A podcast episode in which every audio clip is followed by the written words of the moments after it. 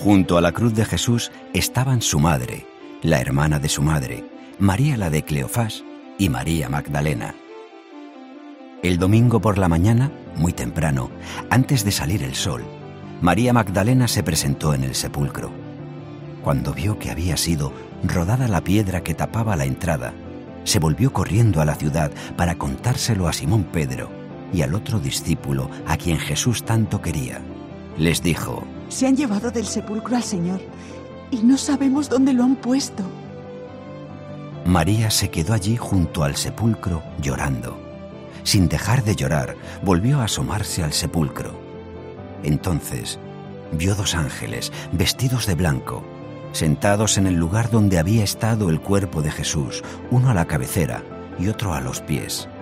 Los ángeles le preguntaron, Mujer, ¿por qué lloras?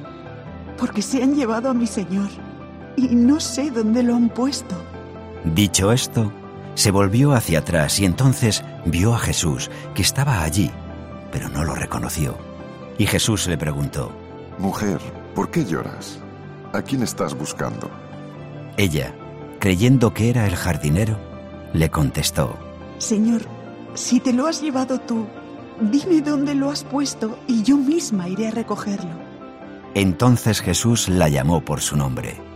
María. María.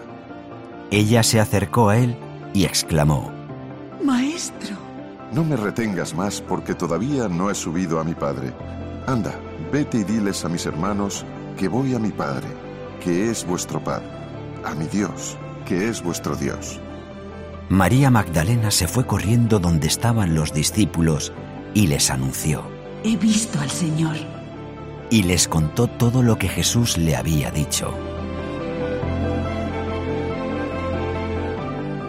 Susurros de Pasión y Ternura. Un bookcast original de Cope. Estreno próximamente en cope.es y en las principales plataformas de audio.